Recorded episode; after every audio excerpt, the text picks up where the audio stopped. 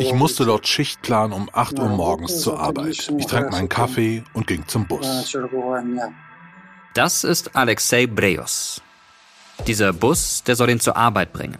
Es ist der 26. April 1986. Brejos ist Nuklearingenieur in Tschernobyl. Als ich zum Kraftwerk fuhr, sah ich, was geschehen war. Als ich den zerstörten Block vom Bus aus gesehen habe, hat es mich, gelinde gesagt, schockiert. Ich hatte keine Ahnung. Die Zerstörung war so groß, ich wusste nicht, was ich dort noch tun sollte.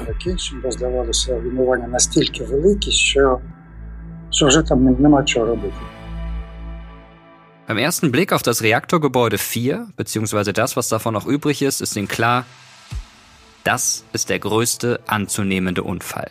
Ein GAU. Eine riesige atomare Katastrophe. Was Alexei Breus da noch nicht ahnt, diese Katastrophe wird alles verändern. Das Land, in dem er lebt, die Ukraine, seine Heimat, die UdSSR und überhaupt sein gesamtes Leben.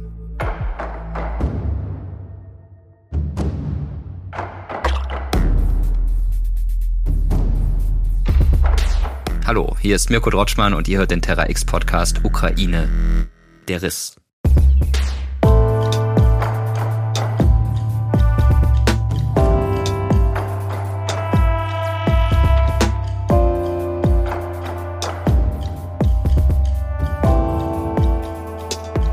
Kurz nachdem Russland die Ukraine angegriffen hat, haben wir von Terra X angefangen, an dieser Podcast-Serie zu arbeiten.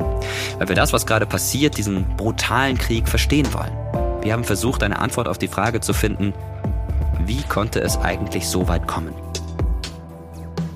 Die Ukraine führt einen verzweifelten Abwehrkampf gegen Wladimir Putins Invasionsarmee. Beschuss von zivilen Zielen wie Krankenhäuser oder Schulen, Folter, Vergewaltigung, Deportationen. Eltern mit kleinen Kindern verbringen in U-Bahn-Schächten ihre Nächte. Er nimmt unermessliches Leid in Kauf, um seine Großmachtfantasien auszuleben. Das, was da gerade geschieht, ist ein Angriffskrieg, aber es ist auch ein Kriegsverbrechen. Und das bedeutet, die Welt danach ist nicht mehr dieselbe wie die Welt davor. Zusammen mit einem Team aus Historikerinnen und Historikern wollen wir herausfinden, was die Ukraine zu dem gemacht hat, was das Land heute ist. Und was das Verhältnis zu Russland damit zu tun hat. Wir haben unzählige kleine und große Momente in der Vergangenheit entdeckt, die das heute beeinflussen. Der Stand unseres Podcasts ist dabei Ende September 2022. Es wird in diesem Podcast auch um Krieg, um Terror, um Flucht und Tod gehen. Bitte gebt auf euch acht, wenn ihr ihn hört. Wir haben uns außerdem dafür entschieden, ukrainische Ortsbezeichnungen zu benutzen. Das kann manchmal ungewohnt klingen, weil wir im Deutschen bisher die russischen Bezeichnungen gewohnt sind. Kiew, Tschernobyl. Jetzt also Kiew, Tschernobyl. Mit den ukrainischen Ortsbezeichnungen wollen wir der aktuellen Situation so gut wie möglich gerecht werden. Wir wollen mit diesem Podcast eines zeigen. Geschichte findet nicht im luftleeren Raum statt. Sie hat großen Einfluss auf unser Leben, auf unsere Geschichte und Geschichten. Gemäß dem Motto des amerikanischen Schriftstellers William Faulkner, die Vergangenheit ist nicht tot. Sie ist nicht einmal vergangen. Wenn ihr die ersten vier Folgen noch nicht gehört habt, dann geht am besten noch einmal zurück und fangt von vorne an. Hier ist Folge 5. Alexei und die Katastrophe. In der Nacht des 26. April 1986 kann sich Alexei Breos an keine besonderen Vorkommnisse erinnern. Kein unruhiger Schlaf, kein Aufschrecken durch einen lauten Knall. Aber als er vor dem Kraftwerk aus dem Bus steigt, weiß er, das wird der schwierigste Tag seines bisherigen Arbeitslebens. Alle müssen zusammenarbeiten. Feuer löschen, Verletzte retten und gleichzeitig verstehen, was genau passiert ist und wie weitere Explosionen verhindert werden können. Meine Aufgabe war, den Reaktor zu kühlen, beziehungsweise versuchen, den Reaktor abzukühlen. Und ich musste also erstmal herausfinden, in welchem Zustand der Reaktor überhaupt war.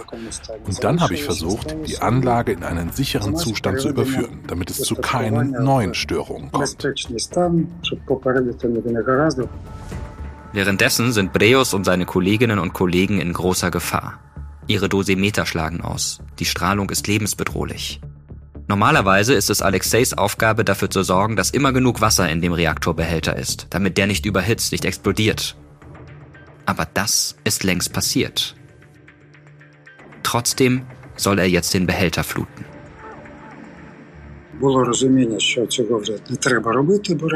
Es war völlig klar, das war alles sinnlos, weil es auch keinen Reaktor mehr gab. Aber es wurde von Beamten aus Moskau von uns verlangt, die regelmäßig im Kraftwerk anriefen und forderten, nicht aufzuhören, den Reaktor mit Wasser zu versorgen. Sie sagten, dass gemäß allen physikalischen Gesetzen, Normen und Betriebsregeln jederzeit der Reaktor gekühlt werden müsse.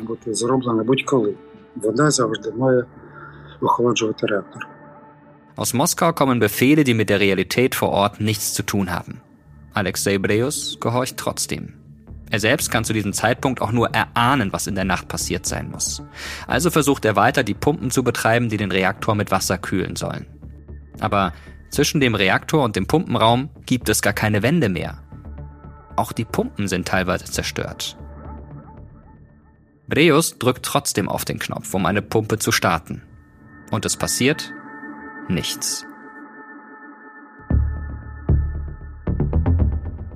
Я зрадів. ich war glücklich, dass ich die Pumpe nicht einschaltete und dieser Knopf nicht funktionierte. Ich glaube, es wäre nichts Gutes passiert, wenn Wasser an die Brennstäbe gekommen wäre. Wasser nimmt an physikalischen Prozessen im Reaktor teil und kann tatsächlich zur Verstärkung der Kettenreaktion beitragen.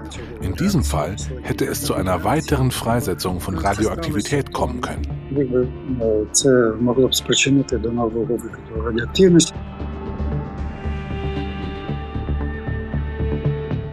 Jetzt geht es um weitere Schadensbegrenzung.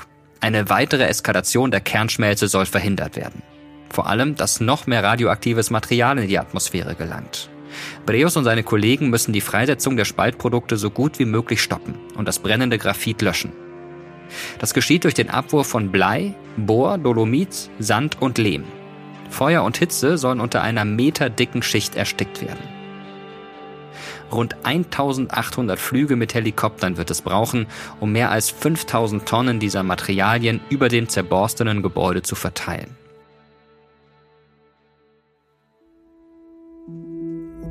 Vielleicht habt ihr von Alexei Breus ja schon gehört oder auch gelesen. Er ist als Tschernobyl-Zeitzeuge bekannt. Wir wollten für diesen Podcast unbedingt mit ihm sprechen und waren sehr froh, dass er uns seine Geschichte erzählt hat, weil die Atomkraft wie kaum ein anderes Thema das Verhältnis zwischen Russland und der Ukraine in neuerer Zeit prägt. Wir erreichen ihn in der Schweiz in einer Gemeinschaftsunterkunft für Geflüchtete. Wir unterhalten uns über Zoom. Alexei Breus wird 1959 in der sowjetischen Kuban-Region am Asowschen Meer geboren. Heute gehört der Landstrich nach wie vor zu Russland. Nach der Schulzeit besucht er die staatliche technische Hochschule Baumann in Moskau und wird dort zum Nuklearingenieur ausgebildet. Робота на Чорнобильській АЕС мені подобалась. По-перше, це була ich habe gerne im Kernkraftwerk gearbeitet. Es hat mir gefallen, dass es eine solche Hightech-Arbeit war. Es war ein Elite-Job an einem Elite-Ort. Ich war genauso stolz darauf wie die meisten meiner Kollegen. Ich musste zwar manchmal hören, dass dort angeblich nur Dummköpfe arbeiteten, weil es so gefährlich sei, aber ich dachte, die Sicherheitsmaßnahmen wären auf dem richtigen Niveau und es gäbe nichts zu befürchten. Das war mein Eindruck. Das waren meine Überzeugungen. Uns wurde das so beigebracht. Wir wurden während des Studiums am Institut tatsächlich zombifiziert, in dem Sinne, dass es absolut sicher sei und man sich keine Sorgen machen müsse. Це безпечно абсолютно і нема чого хвилюватися. Zombifiziert nennt Breus das. Ich stelle es mir wie so eine Art Gehirnwäsche vor. An etwas zu glauben, das eigentlich gegen den normalen Menschenverstand spricht. Und erst mit der Katastrophe wird sich alles ändern. Nicht nur Alexeis Überzeugungen. Tschernobyl wird oft als der Anfang vom Ende der Sowjetunion bezeichnet. Die Menschen in den Unionsstaaten Ukraine und Belarus fühlen sich damals im Stich gelassen. Aus diesem Gefühl heraus entstehen zivilgesellschaftliche Bewegungen, die letztendlich auch dem Wunsch nach Unabhängigkeit Auftrieb geben. Aber der Reihe nach. Sowohl die friedliche als auch die militärische Nutzung der Nuklearenergie haben in der Sowjetunion große Bedeutung. Atomwaffen und die Kernenergie. Die Ukraine hat einen besonders großen Anteil am atomaren Erbe der kommunistischen Herrschaft. In den 1990er Jahren ist das Land sogar die drittgrößte Atommacht der Welt. Allerdings nur kurz. Denn neben den Reaktoren gibt es damals auch noch Atomwaffen, die auf ukrainischem Territorium stationiert sind und die das Land nach der Unabhängigkeit übernimmt. Und dann passiert etwas, das aus heutiger Sicht wie ein verhängnisvoller Fehler aussieht. Die demokratische Regierung der Ukraine unterzeichnet, im Gegenzug zur Anerkennung ihrer Souveränität durch Russland und die USA, den Atomwaffensperrvertrag und gibt diese Waffen auf. Das war eine Forderung des Westens gewesen. Und heute? Schon wenige Tage nach dem Beginn des russischen Angriffskriegs auf die Ukraine kommt es zu Kämpfen an der Atomruine von Tschernobyl sowie am größten Atomkraftwerk Europas in Saporischja. Dort besetzen russische Soldaten im März 2022 das Gelände. Angeblich ist das Gelände rund um die Reaktoren in Saporischschja auch vermint. Aus Tschernobyl hat sich die russische Armee zwar fünf Wochen nach der Besetzung zurückgezogen, aber der atomare Aspekt in der gemeinsamen Geschichte von der Ukraine und Russland ist noch längst nicht vorbei. Es war mir schon schleierhaft, wie dieser Krieg passieren konnte. Und dann habe ich es nicht in meinem Kopf bekommen, dass das AKW Tschernobyl besetzt wurde.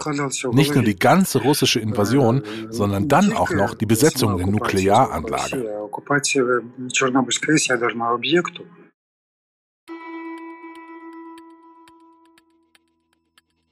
Aber noch einmal zurück ins Jahr 1986.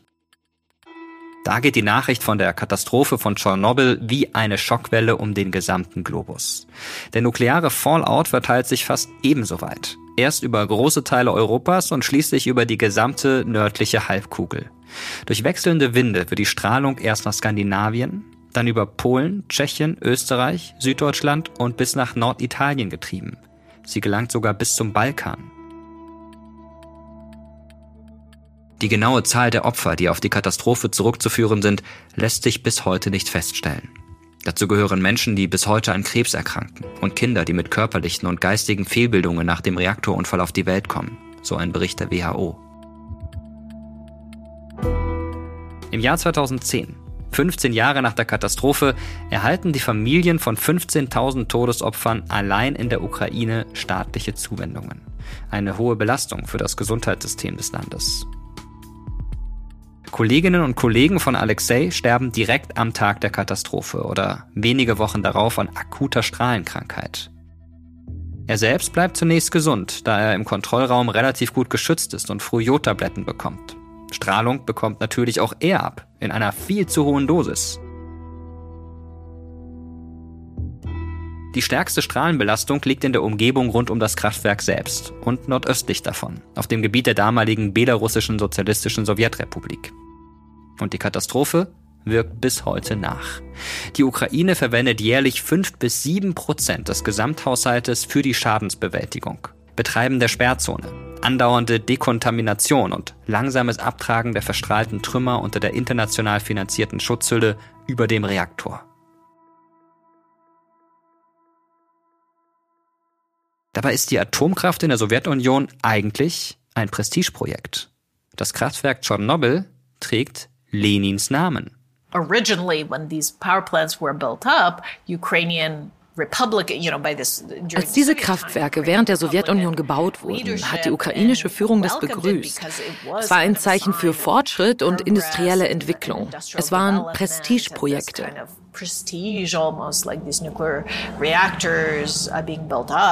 Das ist Mariana Budjarin, Historikerin in Harvard und Leiterin des Projektes Managing the Atom. Sie wird 1977 in der westukrainischen Stadt Lviv geboren. Heute erforscht sie die Geschichte der Nuklearenergie ihres Heimatlandes. Und sie sind groß, dieser typisch sowjetische Baustil. Alles musste riesig sein, um diese technischen Fähigkeiten und die Überlegenheit darzustellen. Vielleicht muss man noch einmal deutlich machen, wie groß die Pläne damals allein für Tschernobyl sind. Als der Reaktor 4 explodiert, wird gerade am 5. und 6. gebaut. Bis zu sechs weitere sollten sogar noch auf der anderen Seite des Flusses Pripyat entstehen. Wie groß der Glaube an den Fortschritt durch die Atomkraft damals ist, lässt sich in der Stadt Pripyat sehen. Der Stadt der Arbeiterinnen und Arbeiter des Kernkraftwerks Tschernobyl und ihrer Familien. Heute eine Geisterstadt. Zerfallende Häuser, gammelnde Spielplätze und rostende Autos auf den Straßen. Auf einem der Wohngebäude prangt allerdings immer noch ein großer, ebenfalls langsam zerfallender Schriftzug. Lass das Atom ein Arbeiter sein, kein Soldat. Dahinter steckt die Idee, dass die friedliche Nutzung der Kernenergie dem Sozialismus zum Sieg verhelfen soll.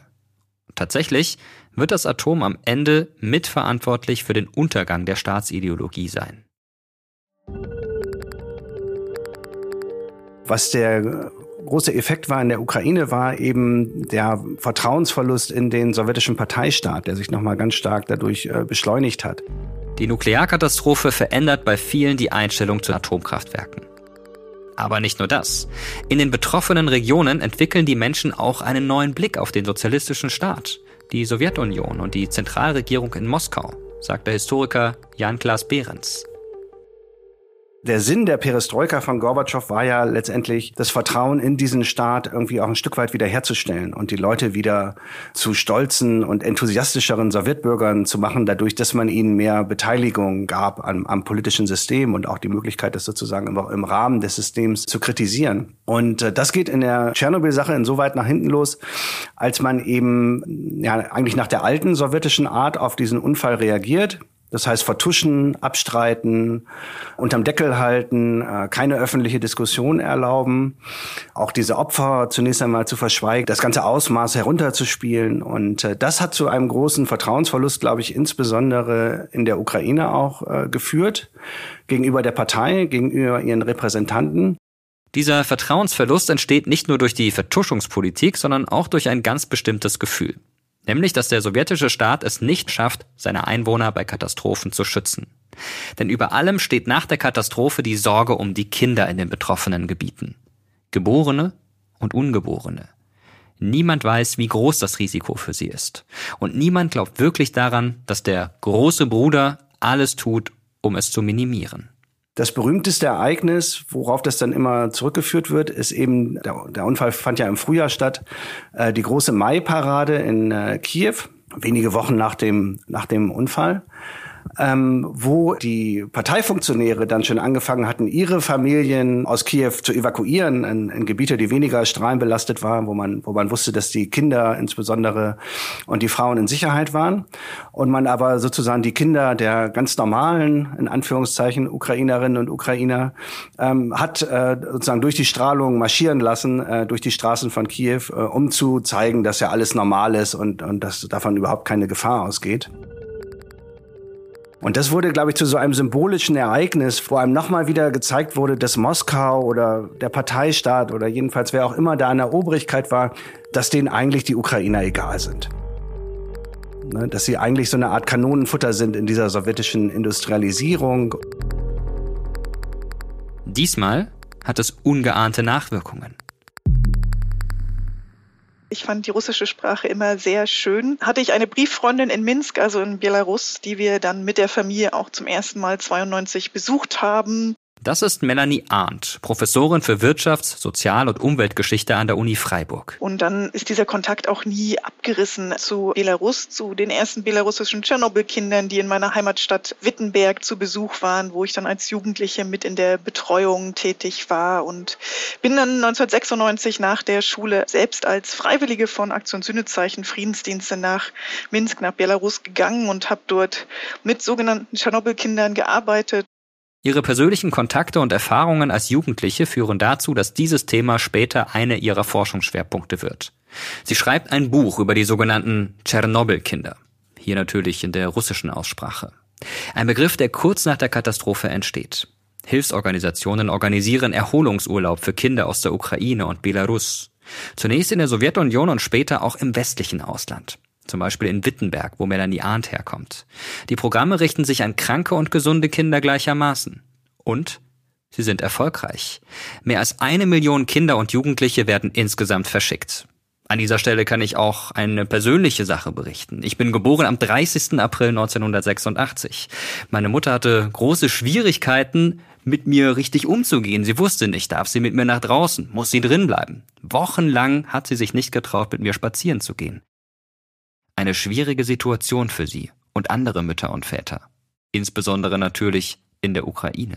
Die Erwartung war auf jeden Fall da, dass es Aufgabe des Staates ist, da jetzt aktiv zu werden, auszuhelfen, Maßnahmen zu ergreifen. Und genau das ist es, was ich meine, wenn ich sage, dass Tschernobyl oder der Umgang mit Tschernobyl dazu beigetragen hat, dass die Sowjetunion auseinandergebrochen ist, weil man eben gemerkt hat, dieser Staat ist nicht mehr in der Lage, sich um unsere Kinder zu kümmern, also um unsere Kinder, das Wertvollste, was wir haben. Und das ist ja nicht umsonst ein Symbol der Zukunft, die Kinder, oder sogar ein Synonym für die, für die Zukunft. Und als das durchgesickert ist, begannen halt diese ganzen Proteste, die ganz oft im Namen unserer Kinder stattfanden, was dann auf den Postern zu lesen war, äh, wo man gesehen hat, okay, dieser Staat kriegt das nicht mehr gebacken. Die Kommunikation und das Verhalten der Parteiführung nach dem Gau ist tatsächlich katastrophal. Die betroffene Bevölkerung wird zunächst nicht informiert. Ihr erinnert euch daran, dass Alexei Breus den explodierten Reaktor mit Wasser fluten soll, obwohl das die Kernspaltung noch hätte verstärken können. Aber das ist noch lange nicht alles. Obwohl sich sofort nach der Detonation die Strahlenbelastung rund um das Kraftwerk dramatisch erhöht, wird die direkt daneben liegende Stadt Pripyat erst eineinhalb Tage später evakuiert. Fast 50.000 Menschen werden aus ideologischen Gründen tagelang einer starken Strahlung ausgesetzt.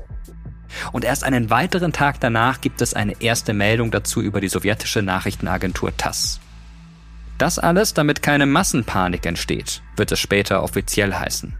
Da hat längst ein gut 1200 Kilometer entferntes schwedisches Kernkraftwerk so hohe Strahlenwerte gemessen, dass man dort sofort auf eine große Katastrophe auf dem Gebiet der Sowjetunion schließt. Und falls ihr das noch nicht wusstet, setze ich noch einen drauf. Jahre später kommt sogar heraus, die Parteiführung der Kommunistischen Partei der Sowjetunion wusste um die Gefahr bei dem Reaktortyp, denn es gab bereits 1975 einen ähnlichen Vorfall in einem Kraftwerk nahe dem damaligen Leningrad. Aber das wurde verschwiegen. Für geheim erklärt. An der Überlegenheit der sozialistischen Technik darf es eben keine Zweifel geben. Erreichen wird die sowjetische Führung mit dieser Taktik des Totschweigens und Schönredens das Gegenteil.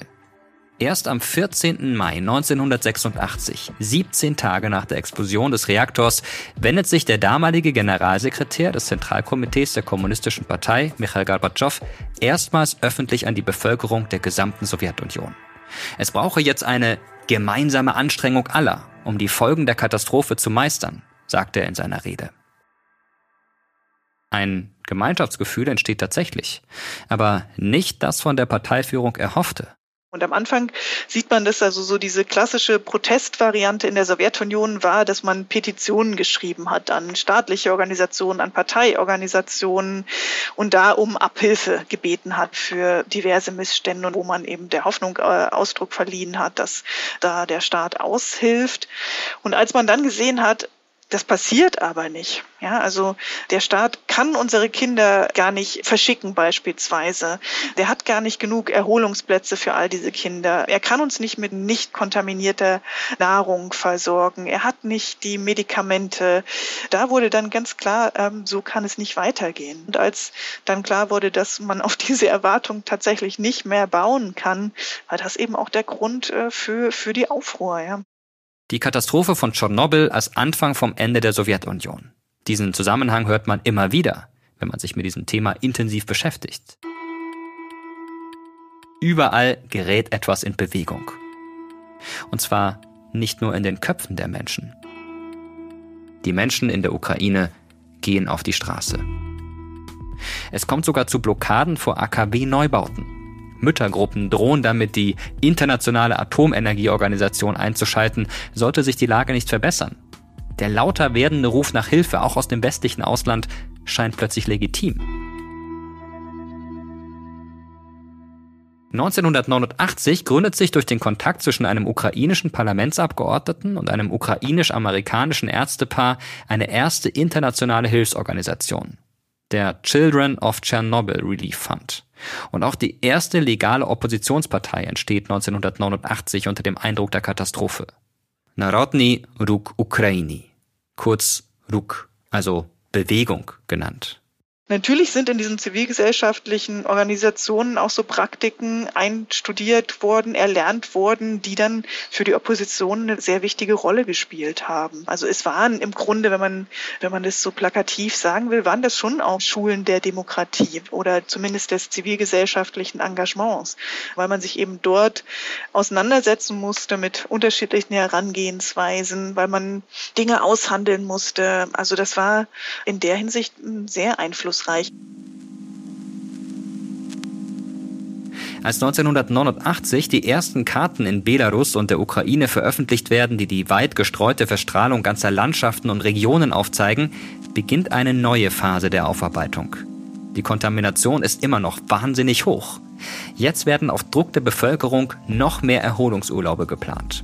Erst ins kommunistische Kuba, dann sogar in die USA und andere ehemals als feindlich angesehene Länder.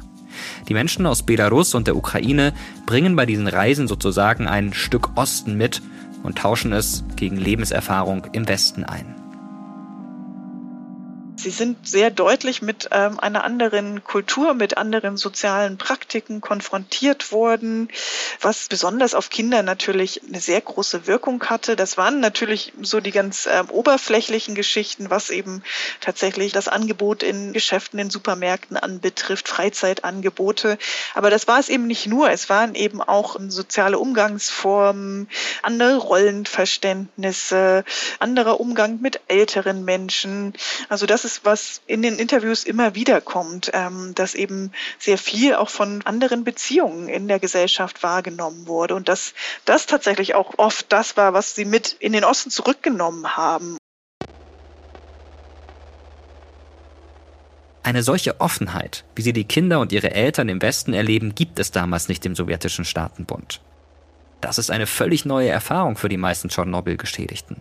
Offen über Dinge zu reden, und viele der in den Westen verschickten Kinder bauen eine tiefere Verbindung mit den Gastländern auf, studieren dort später oder wandern sogar ganz dorthin aus.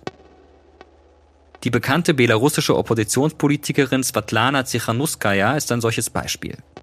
Im zivilen Leben ist sie Englischlehrerin und verbrachte viele Sommer als Tschernobyl-Kind in Irland.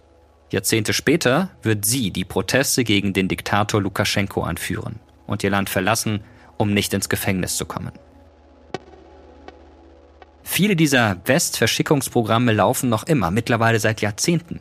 Inzwischen reisen schon die Nachkommen der ersten Tschernobyl-Kinder in viele europäische Länder. Und nach Beginn der russischen Invasion im Februar 2022 stehen viele dieser Organisationen in Deutschland in der ersten Reihe und helfen bei der Versorgung von Flüchtlingen. Aber zurück in die späten 1980er Jahre. Die Menschen in der Ukraine wenden sich damals von der Sowjetunion ab und wollen eigenständiger werden und grüner. Tschernobyl hat tatsächlich so etwas wie eine Umweltbewegung oder Umweltbewegungen in diesen Ländern ausgelöst. In der Ukraine dann sehr stark in der Verbindung mit der Nationalbewegung. Da gab es diese sehr starke Verknüpfung, weswegen die Umweltbewegung sicherlich auch stärker war, als das in Belarus der Fall war. Und dann eben so mit der Öffnung der Länder Anfang der 90er Jahre dann eben sehr stark im Austausch mit ausländischen Akteurinnen und Akteuren, die dann eben diese zivilgesellschaftlichen Organisationen Organisation unterstützt haben. Auch der Nuklearingenieur Alexei Breus erlebt diesen Wandel der Zeit und sieht die Atomkraft nach der Katastrophe mit anderen Augen. Doch zunächst will er quasi von innen an der Aufarbeitung mitwirken. Дуже довго я залишався в ядерній галузі, був ich blieb noch lange in der Nuklearindustrie, war Ausbilder, dann Inspektor in der Aufsichtsbehörde für Atomenergie, aber allmählich ärgerte ich mich immer mehr darüber, wie über die angebliche Schuld meiner Kollegen gesprochen wurde, dass durch ihre Handlungen die Explosion in Tschernobyl erst ausgelöst wurde. Вину операторів, начебто через їхні недолугі ich fing an, darüber zu schreiben und diese Zeitungen zu schicken, aber die wollten das nicht drucken. Es wurde ihm gesagt, dass das Thema Verschlusssache sei. Es gab wohl eine Regierungsverordnung, die es untersagte, über die Katastrophe in der Presse zu schreiben. Es fiel mir nicht schwer, das zu glauben, denn nach dem Unfall habe ich dem KGB selbst schriftlich versichern müssen, dass ich keine Informationen über Tschernobyl preisgebe. Ich habe dann umgeschult und habe dann jahrelang als Journalist gearbeitet. Mein Hauptthema war immer Tschernobyl.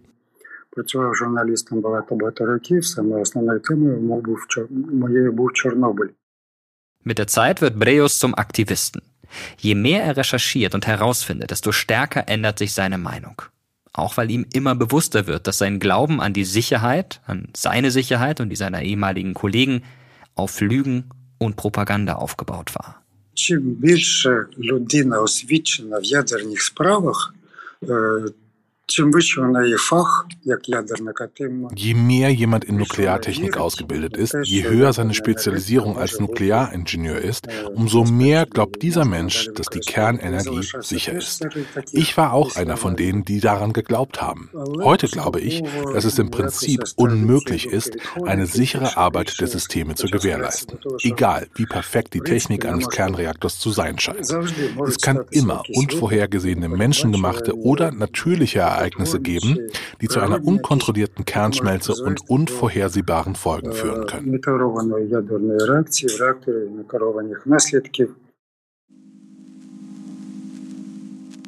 Ende der 80er Jahre gibt es Unabhängigkeitsbestrebungen im Baltikum, in Georgien und in der Ukraine.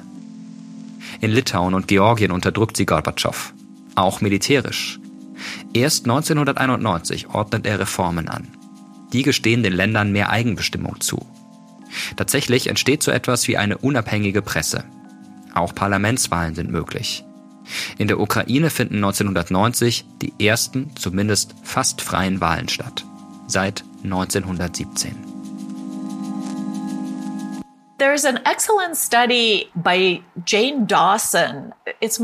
Es gibt ein exzellentes Buch der Historikerin Jane Dawson, in der sie die Zusammenhänge der Anti-Atomkraftbewegungen in den frühen Sowjetstaaten wie Litauen, Belarus und Ukraine und ihren Unabhängigkeitsbewegungen beschreibt. Es trägt den Titel Ökonationalismus. In Belarus, and she, she coined the term uh, eco-nationalism. Ökonationalismus. Eine prägende Grundidee der Zeit, sagt die ukrainische Historikerin Mariana Budjarin. Uh, so this feeling that not only are we being suppressed, uh, you know, in terms of culturally and Es ist dieses Gefühl, dass die Menschen nicht nur kulturell unterdrückt werden, sondern dass auch ihre also Natur zerstört wird. Die Zentralregierung aus Moskau verantwortet diese ökologischen und menschlichen Katastrophen, aber schert sich nicht wirklich darum, denn das passiert ja quasi in den Randgebieten ihrer kolonialen Besitztümer.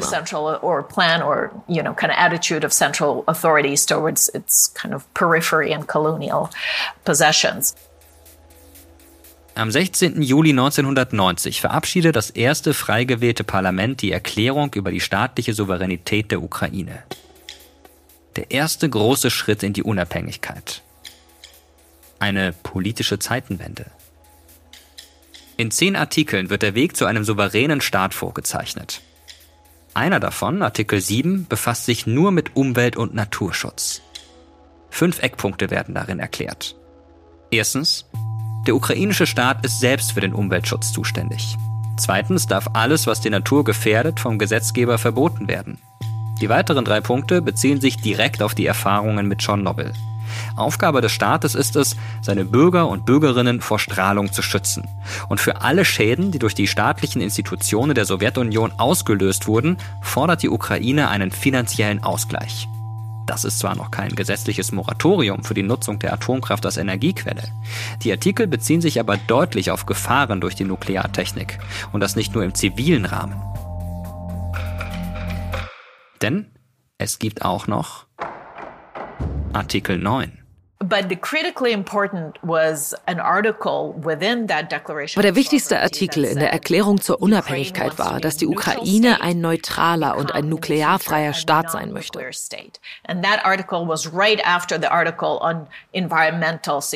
Und dieser Artikel stand unter der Erklärung des Naturschutzes, brachte diese Gedanken also ganz klar zusammen. Das antinukleare Gefühl gegenüber der zivilen Nutzung der Atomenergie übertrug sich auf den Umgang mit den atomaren Waffen auf ukrainischem Gebiet. In der Zeit war das revolutionär.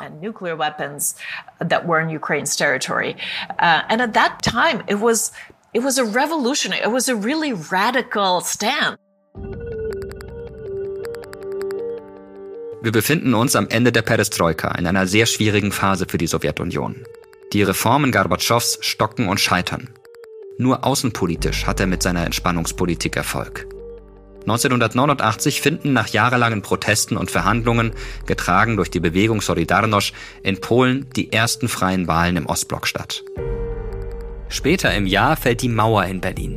Die Wiedervereinigung Deutschlands folgt. Der russische Präsident Jelzin hat nach Angaben des lettischen Präsidenten Gorbunows die Unabhängigkeit Lettlands anerkannt. Zuvor hatte die sowjetische Nachrichtenagentur TASS einen Erlass veröffentlicht, in dem Jelzin die Unabhängigkeit Estlands formell anerkennt. Im Baltikum und Kaukasus erklären sich 1990 ebenfalls die ersten Staaten für unabhängig. Überall im Baltikum stürzen die Symbole kommunistischer Herrschaft. In Litauens Hauptstadt Vilna musste der sowjetische Staatsgründer Lenin seinen Sockel räumen. Nach dem Verbot der Partei soll nun nichts mehr an die Jahrzehnte sozialistischer Macht erinnern. Die Sowjetunion, ein Gebilde aus 15 Teilrepubliken, in denen Menschen mit 120 verschiedenen Nationalitäten leben, beginnt in ihre Einzelteile zu zerfallen. Michail Gorbatschow versucht noch mit der Idee eines neuen föderalen Projekts statt einer Zentralregierung die Sowjetunion zu retten, aber die kommunistische Partei verliert Stimmen. Schon 1989 bei der ersten und letzten Wahl in der UdSSR und dann auch 1990 bei der ersten Wahl in der neuen russischen sozialistischen föderativen Sowjetrepublik. Boris Jelzin, der größte Widersacher Gorbatschows, wird der erste Präsident der neuen föderativen Sowjetrepublik und er verortet noch radikalere Reformen. Der russische Präsident Jelzin und der sowjetische Präsident Gorbatschow haben die Auflösung der UdSSR beschlossen. 1991 löst er die Sowjetunion gemeinsam mit Belarus und der Ukraine auf. Man darf jetzt diese, glaube ich, Unabhängigkeit der Ukraine nicht nur als nationale Bewegung sehen. Das war sie sicherlich auch, insbesondere im Westen des Landes und vielleicht bei Teilen der akademischen Eliten. Bei großen Teilen der anderen Leute, der, der 90 Prozent, die in dem berühmten Referendum vom Dezember 91 dann für die Unabhängigkeit stimmen, ähm, war es sicherlich auch einfach die Vorstellung, dass aus Moskau nichts Gutes mehr zu erwarten ist und dass man es ja mal versuchen kann auf eigene Faust. Am 1. Dezember 1991 findet in der Ukraine ein Referendum zur Unabhängigkeit statt. 90,3 Prozent der Wahlberechtigten stimmen dafür. Eine überwältigende Mehrheit namhafte Historiker, auch ukrainische Historiker wie zum Beispiel Serhii Plochy in Harvard, behaupten, dass das der eigentliche Todesstoß für die Sowjetunion gewesen sei. Und weil Jelzin dann gesagt hat, okay, wenn die Ukraine nicht mehr mitmacht bei der Sowjetunion, ähm, dann lohnt sich es eigentlich auch nicht, äh, noch weiter darüber nachzudenken, wie man die Sowjetunion erhält, sondern es geht eigentlich nur noch darum, wie man das möglichst schnell abwickelt und auflöst, alles. Bereits am 8. Dezember 1991 unterzeichnen Boris Jelzin sowie die Präsidenten von Belarus und der Ukraine ein Abkommen zur Gründung der GUS, der Gemeinschaft unabhängiger Staaten. Die Sowjetunion hat ausgedient. Aber es gibt eine Sache, die lässt sich nicht so einfach abwickeln. Die Auflösung der Sowjetunion führt zu einem historisch einzigartigen Nukleardilemma. Ein paar junge Nationen, wirtschaftlich marode und am Anfang von Selbstbestimmung und dem Aufbau demokratischer Strukturen, besitzen plötzlich ein riesiges Arsenal an Atomwaffen, die die Sowjetunion in ihren Mitgliedsländern zurückgelassen hatte. Belarus, Kasachstan und eben die Ukraine. Durch dieses nukleare Vermächtnis ist die Ukraine 1991 von heute auf morgen die drittgrößte Nuklearmacht der Welt.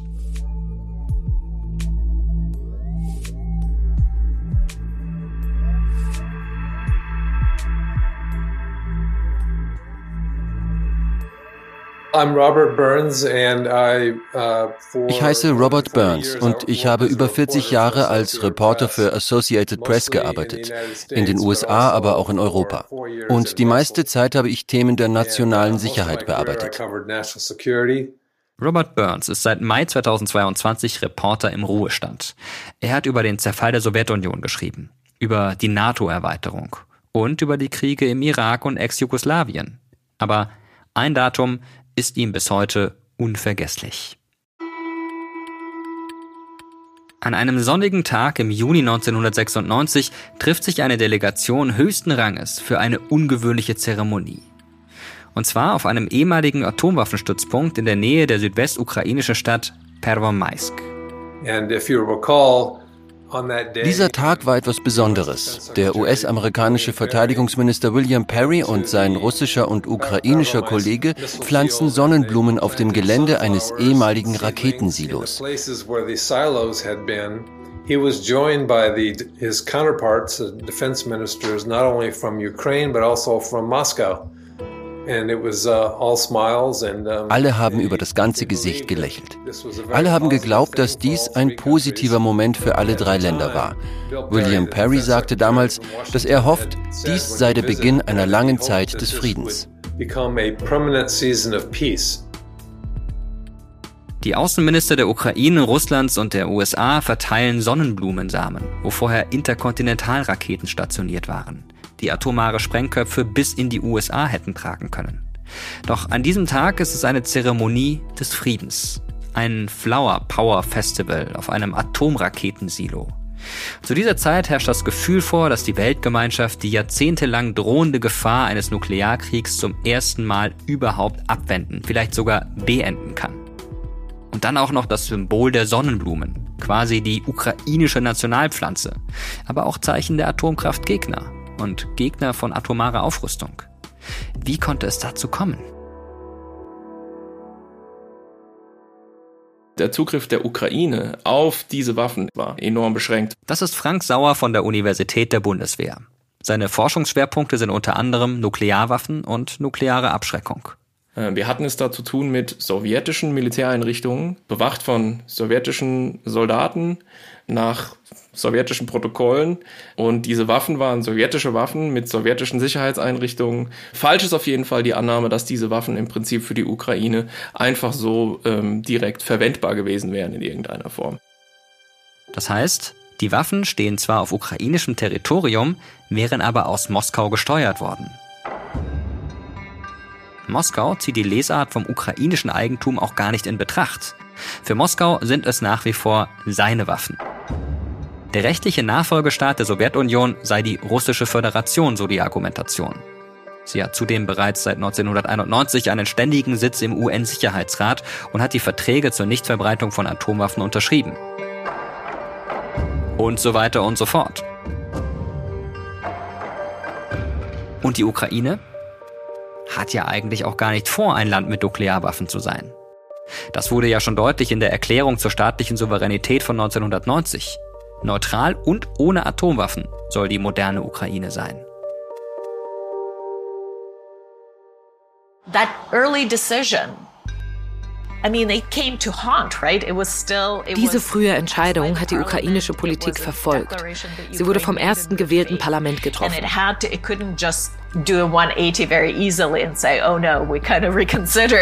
Die Ukraine wollte vertrauenswürdig sein, sich nicht einfach um 180 Grad drehen. Die Ukrainer waren da sehr bedacht. Sie waren jetzt ein neuer, unabhängiger Staat. Sie wollten ein ernstzunehmender Player sein. Kein Land, das nicht so recht weiß, wo es steht, sondern glaubwürdig. Not a flip-flopping kind of we don't know where we stand on things. So that kind of international credibility was very important. Trotzdem kommen die Atomwaffen der ukrainischen Regierung und dem ukrainischen Parlament als Verhandlungsmasse recht. Vor allem, weil Russland gleich nach dem Ende der UdSSR territoriale Forderungen stellt, die die Kiewer Regierung nervös machen. Sevastopol und die Krim sind Streitpunkte. Dort liegt bekanntlich die ehemals sowjetische, jetzt russische Schwarzmeerflotte. Ein Pachtvertrag garantiert Moskau schließlich den Zugang zu dem Stützpunkt, im Gegenzug liefern die Russen den Ukrainern verbilligtes Gas.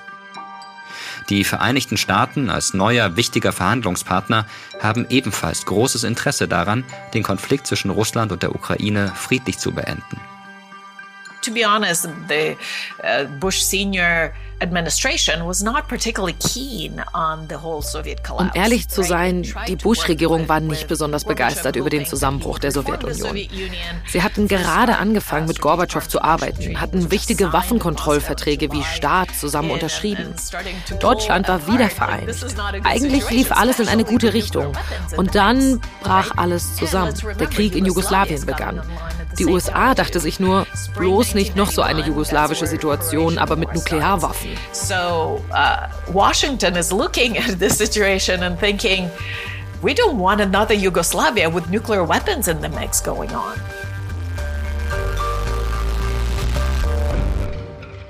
Das Ergebnis zäher Verhandlungen, die ukrainischen Politiker halten ihr Wort.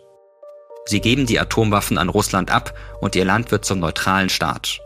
Und Russland zum einzigen nuklear bewaffneten Nachfolgestaat der Sowjetunion. Kontrolliert und bezahlt wird der Prozess zu großen Teilen von den USA. The US uh, financed this to a great degree, if not entirely.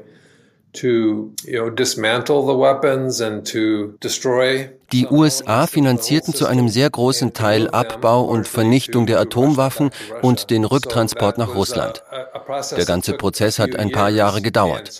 Und ich begleitete damals den Verteidigungsminister auf mehreren Reisen in das Gebiet. Diese Besuche sollten den Fortschritt kontrollieren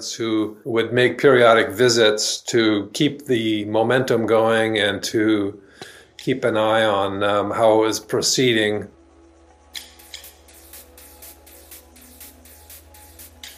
Doch für diese Entscheidung will die Führung der Ukraine natürlich belohnt werden. Hey, wir treten hier aus dem Schatten der Sowjetunion und Russlands raus und hey, wir sind auf dem Weg nach Europa mit Sonnenblumen und Millionen Tonnen Getreide statt Atompilzen. Was bekommen wir dafür? Kurz gesagt, die Anerkennung als souveräner Staat. Genau das sichert das sogenannte Budapester Memorandum zu, unterzeichnet am 5. Dezember 1994 in der ungarischen Hauptstadt. Das Budapester Memorandum war so wichtig, weil es ein eigenes Dokument neben dem Vertrag über die Nichtverbreitung von Nuklearwaffen war. Es war von höchster Stelle von den Regierungschefs unterzeichnet, vom Präsident der Vereinigten Staaten, von Russland, Großbritannien und natürlich der Ukraine. Das ist ein signifikantes Dokument.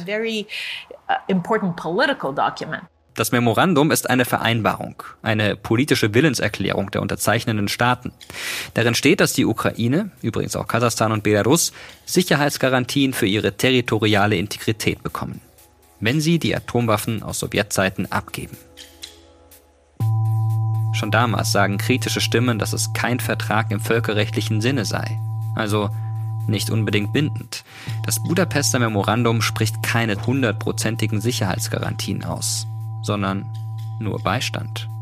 But of course, Ukrainians in the end did not get the kind of robust and legally binding aber natürlich hat die Ukraine keine robusten und bindenden Garantien bekommen.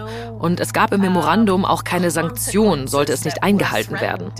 Als also Russland 2014 die Krim annektierte, gab es zwar ein Treffen der unterzeichnenden Staaten, aber Russlands Außenminister Lavrov ist nicht einmal aufgetaucht. Es gab nach dem Treffen ein Statement, dass dies ein Angriff auf die territoriale Integrität Ukraines ist. Und es wurde an die nuklearen Waffen erinnert, die das Land abgegeben hat. Aber das war es auch schon. Die Ukrainerinnen und Ukrainer sind jetzt verständlicherweise ziemlich enttäuscht vom Budapester Memorandum.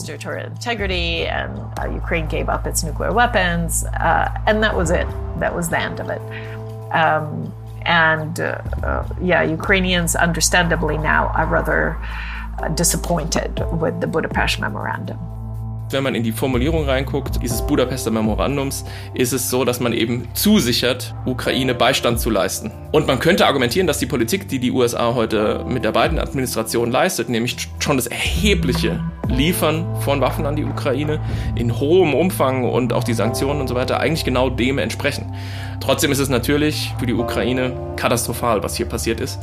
Ja, eine, eine Lehre die sie über Generationen mitnehmen werden, im Sinne von, wir verlassen uns nie wieder auf irgendwelche Sicherheiten, die uns von außen zugesprochen werden, sondern können uns eigentlich nur auf uns selbst verlassen. Das ist leider auch eine der negativen Konsequenzen des putinschen Angriffskrieges.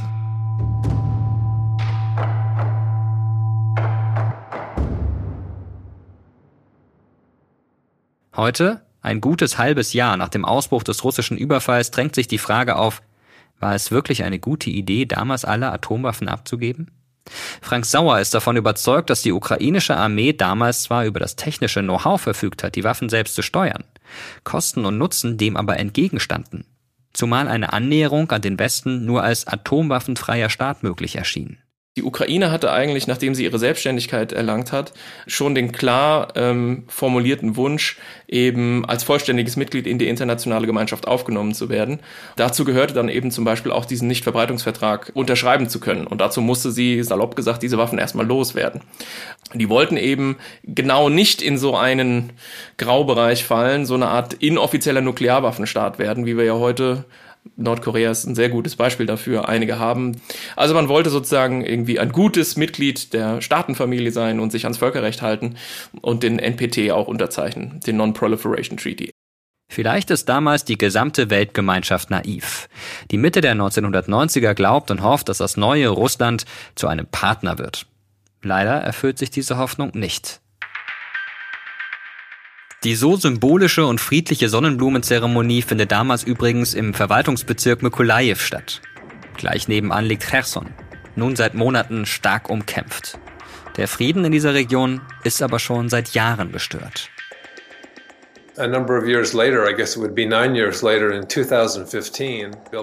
Im Jahr 2015 sagte Verteidigungsminister William Perry, da war er natürlich längst außer Dienst, dass er traurig über die Entwicklung sei. Es war ein Jahr nach der russischen Invasion auf der Krim und im Donbass. Und er sagte, so ein Treffen, so eine Sonnenblumenzeremonie wie damals auf dem Raketensilo, das wäre heute wieder undenkbar. That was in 2015 and so It's even more so today. Diese Drohung, die Putin ausstößt und von Anfang an ausgestoßen hat, die äh, zielten ja primär auf den Westen ab, auf uns, sage ich jetzt mal, auf Westeuropa, auf die NATO, auf EU, damit wir eben aufgrund dieser Drohung davon abgeschreckt werden, uns zu sehr in diesen Konflikt einzumischen. Und wenn das klappt, dann schauen da natürlich diverse Staaten drauf und sagen, oh, die sind ja noch praktischer, als wir dachten, diese Nuklearwaffen. Nicht nur, dass wir diese Lebensversicherung damit haben und so eine Art Rückfallgarantie, sondern wir können alle möglichen konventionellen Angriffskriege unter diesem Deckmantel führen und niemand von diesen mächtigen Staaten mischt sich jemals ein.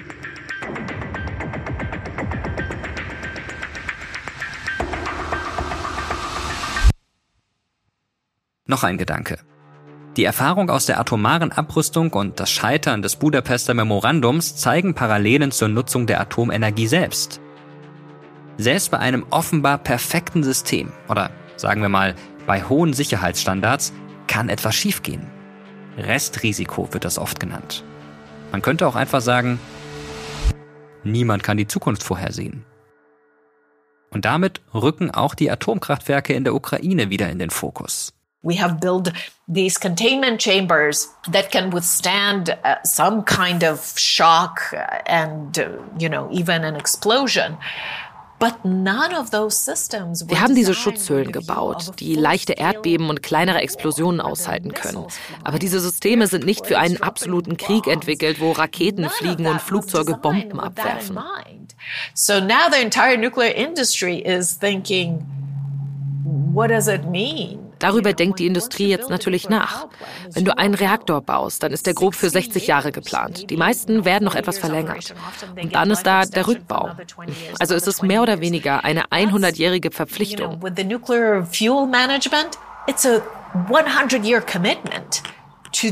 Welches Land in Europa kann von sich sagen, dass es in den nächsten 100 Jahren keinen Krieg erlebt? In Europe is to say that the, for the next 100 years there won't be a war.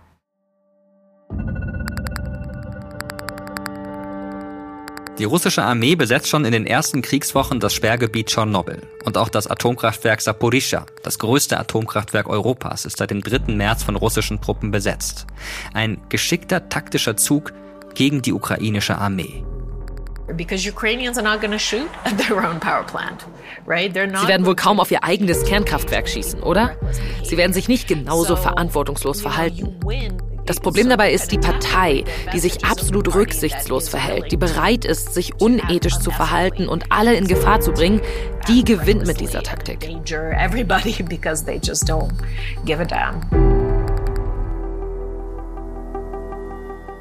Als Russland die Ukraine im Februar 2022 angreift und der Krieg beginnt, wohnt der Nuklearingenieur Alexei Brejos in Kiew.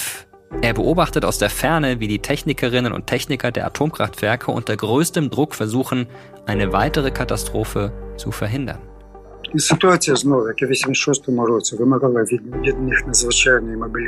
Die Situation erforderte von den Ingenieuren, wie im Jahr 1986, einen außerordentlichen Kraftakt und höchste Konzentration. Sie haben es geschafft, obwohl russische Soldaten sie überwachten, Granaten explodierten und Schusswechsel stattfanden. Es ist eine sehr schwierige Situation, in einem Krieg die Sicherheit von Atomreaktoren zu gewährleisten. Ich habe versucht, Rat über soziale Netzwerke zu geben. Viele haben versucht zu helfen, die mit Tschernobyl zu tun hatten. Aber Ratschläge über soziale Medien haben natürlich nicht das Niveau, in so einer Situation wirklich etwas zu verändern. Ну, ну це не, не той рівень, який дійсно міг реально змінити ситуацію на ядерних об'єктах, на жаль.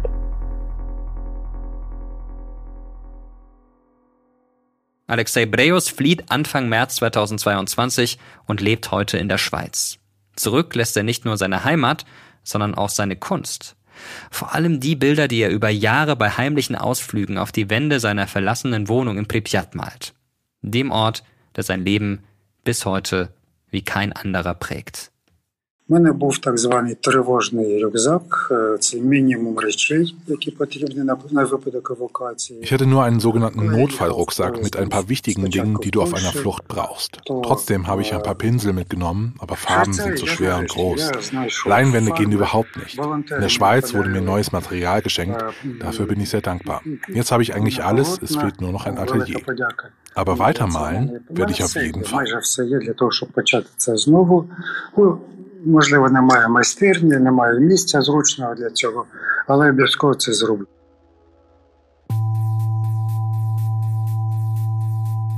Seit Beginn des russischen Angriffskrieges auf die Ukraine ist die lange gebändigt geglaubte Gefahr einer nuklearen Eskalation wieder denkbar.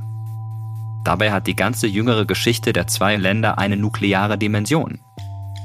Die bittere Ironie der ganzen Sache, erst durch den Krieg 2022 wird vielen von uns deutlich, wie die junge Demokratie der Ukraine mit ihrem atomaren Erbe umgegangen ist und schon 2014 von ihrer alten Schutzmacht enttäuscht wird, die jetzt die Existenz des ganzen Landes in Frage stellt. Denn durch die Scheinreferenten im Gebiet des Donbass besteht die Gefahr, dass Russland diese Territorien in Zukunft auch mit Atomwaffen verteidigen wird.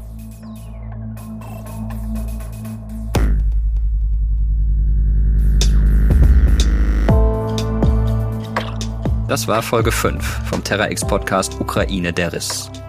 Recherchiert und geschrieben hat sie Jochen Dreier.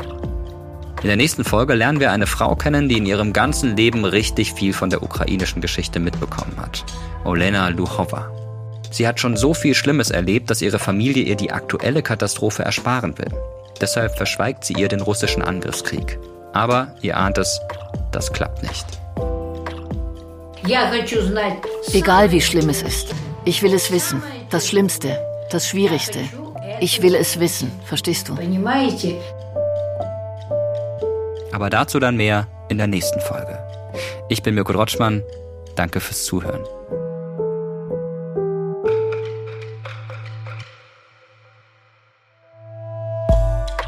Wir bedanken uns bei allen Menschen, die uns für diesen Podcast ihre persönliche und oft bewegende Geschichte erzählt haben allen voran Daria, Anna, Christina, Sascha, Alexei und Alisa. Danke auch an Alexandra Roykov und die Auslandsredaktion des Spiegel, Andrei Dektyarenko, Robert Burns, Gera, Juri, Kati, Roman Kowal, Ivo Minsen, Ole, Xenia Panjo-Kovac, Zana Samsionuk, Paul Josenuta und Victoria. Und an alle Expertinnen und Experten, die mit uns gesprochen haben. Melanie Ahn von der Uni Freiburg, Mariana Butcherin von der Harvard Kennedy School, Franziska Davis von der LMU München, Jochen Helbig von der Rutgers University in New Jersey, Ulrike von Hirschhausen von der Uni Rostock, Jan Kusper von der Uni Mainz, Anna Samina von der Uni Passau, Frank Sauer von der Universität der Bundeswehr in München und Susanne Schattenberg von der Uni Bremen. Ukraine der Riss ist eine Produktion des ZDF in Zusammenarbeit mit Kugel und Niere. Zum Redaktionsteam gehören Stefan Beuting, Johanne Burkhardt, Jochen Dreier, Maria Fedorova, Dennis Kogel, Tatjana Tameros und ich, Mirko Drotschmann. Producerin Ukraine, Tanja Schatz. Übersetzungen Elena Kant, Maria Suprun und Julia Jutschenko. Historische Fachberatung Jan-Klaas Behrens, Regina Elsner und Walter Tromm. Aufnahme und Tonbearbeitung Luca Piparo und Simone Hundrieser. Audioproduktion und Sounddesign Lenz Schuster. Produzentin Kugel und Niere Elisabeth Fee.